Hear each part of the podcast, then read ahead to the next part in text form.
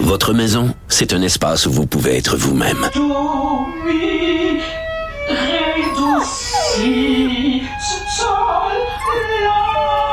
Elle mérite d'être bien protégée et vous méritez d'être bien accompagné. Trouvez la protection la mieux adaptée à votre maison avec Desjardins Assurance et obtenez une soumission en quelques clics sur desjardins.com.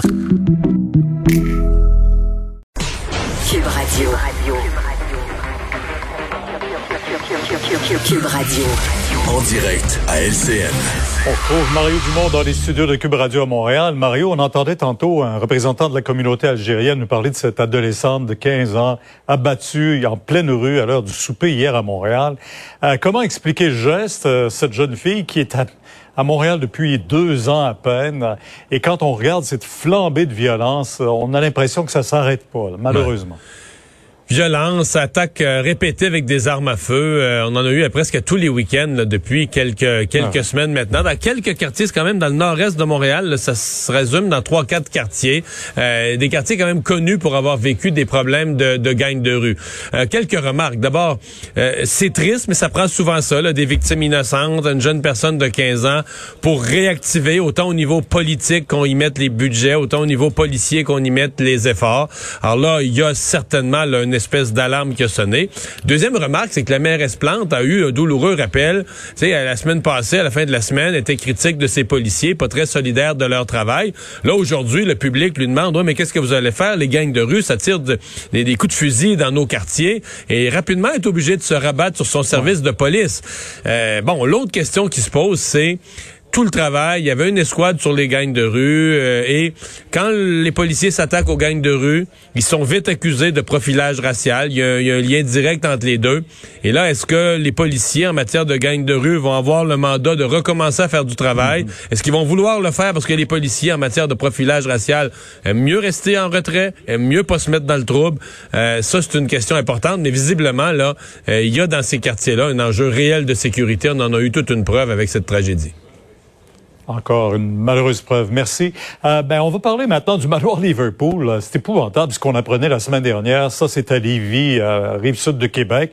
Ben là, voilà que le directeur général du euh, CIUS, PDG du CIUS, qui est aussi maintenant responsable de la vaccination à travers tout le Québec, euh, lui, n'a pas l'intention de prendre le blâme. Non, mais il, il, a donné euh, ce midi, euh, Pierre, il vous a donné une entrevue. On comprend que c'est toute une structure bureaucratique qui est conçue pour être responsable de rien. Donc lui, il vous donne des réponses qui sont tout à fait conformes à la nature de la bête, là, que personne n'est exactement responsable. Il n'y a pas de doute pour moi qu'il porte une, une, une responsabilité euh, là-dedans. bon.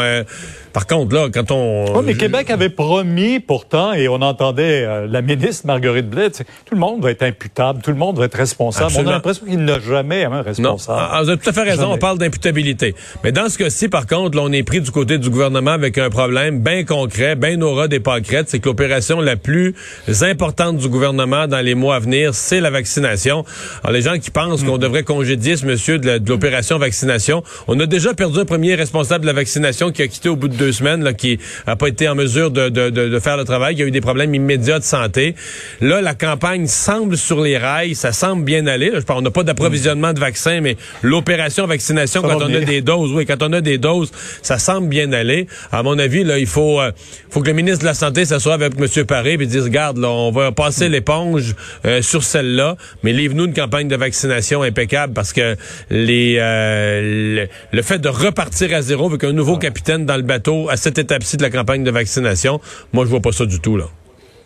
Oui, mais en même temps aussi, il faut pas oublier qu'il y a des personnes âgées qui ont ah. terriblement souffert dans ce dans cette résidence-là. Il va falloir que quelqu'un réponde. Mais, mais, pas M. Paré. Mais Pierre, là-dessus, le problème est plus gros quand même que M. Paré. Les autres euh, PDG ah de Sius ou de CIS dans les autres régions où des cas semblables ont été vécus n'ont pas perdu leur emploi non plus. Euh, c'est un peu le, mhm. système qui est comme ça et qui doit être repensé. Si on veut assurer l'imputabilité, il faut que les, les structures mettent, soient mises en place pour assurer l'imputabilité imputabilité.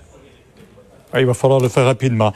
Euh, maintenant, rouverture des commerces. Aujourd'hui, on sentait les gens tout à fait heureux. J'en ai entendu plusieurs à votre émission ce matin.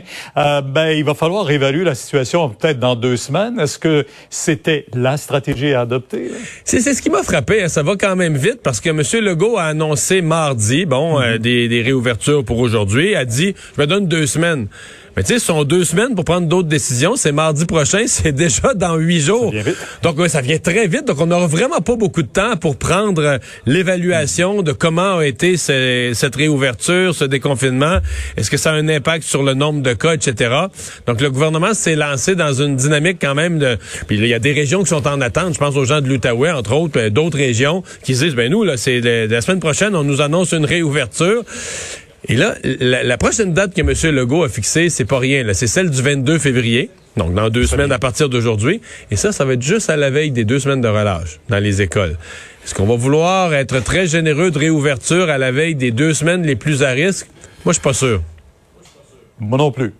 on verra ça là, mais il reste deux semaines encore pour prendre sa décision. Merci. Au revoir. OK, on vous écoute demain à 10 h sur LCA.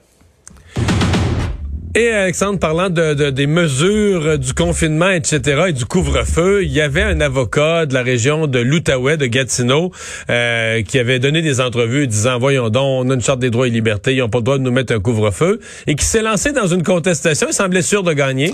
Oui, William Desrochers, un Gatinois, donc, qui, euh, lui, contestait, disait, moi, je veux pouvoir courir, faire des marches après 8 heures sans euh, sur mes lois, ce confinement-là, ben, euh, le couvre-feu-là, plutôt. Mais là, il semblerait qu'il est perdu. Ça a été euh, perdu en cours supérieure du Québec aujourd'hui. Euh, selon la juge, le, le rappelé que c'est érigé tout ça, ces mesures-là, pour des raisons de santé publique, que ça dépasse donc les libertés individuelles dans certains cas et que même s'il réussit à prouver qu'il y a préjudice sur sa personne, qu'il ne peut pas aller marcher dehors après les heures, euh, évidemment, l'intérêt public fait pencher la balance du côté du gouvernement.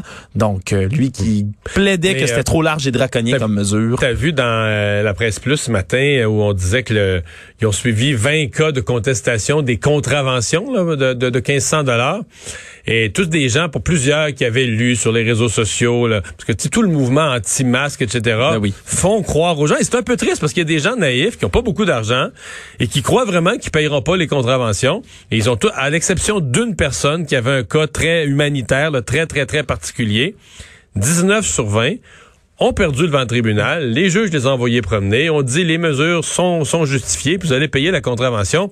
moi, je pense qu'il y a beaucoup de gens qui vont sortir 1500. En fait, c'est plus que ça, parce que tu vas devant le tribunal, c'est-à-dire que là, tu as dépassé le délai, tu pas payé, c'est plus 2000, 2500. Vont sortir, vont peut-être être obligés d'emprunter, vont sortir de l'argent qu'ils n'ont pas, ayant cru ben, c'est quasiment, faut, faut, quasiment inclure ça dans les fausses nouvelles, ayant cru. Oh, directement, c'est de la désinformation. J'étais moi-même allé voir sur des groupes Facebook où on s'encourageait entre personnes en disant, ben, si vous présentez cet argument-là, euh, selon la Charte des droits et libertés, ils ne peuvent pas vous donner d'amende. Vous allez vous faire de, non, mais parce que vous allez vous faire des C'est parce que c'est des gens qui sont, euh, c'est des gens qui ont un métier honorable, ils sont plombiers, mais je veux dire, ils s'improvisent médecins pour juger de la COVID, puis avocats pour juger de la charte des droits et libertés. Mais comme ils sont forts en gueule, donnent des conseils aux autres. Qui, qui, qui, qui croient ça et qui ensuite commettent des erreurs. Dans ce cas-ci, c'est une erreur qui va être bien, bien, bien coûteuse. Merci Alex. Merci à vous d'avoir été là. Rendez-vous demain 15h30. Sophie Durocher s'en vient au micro dans un instant.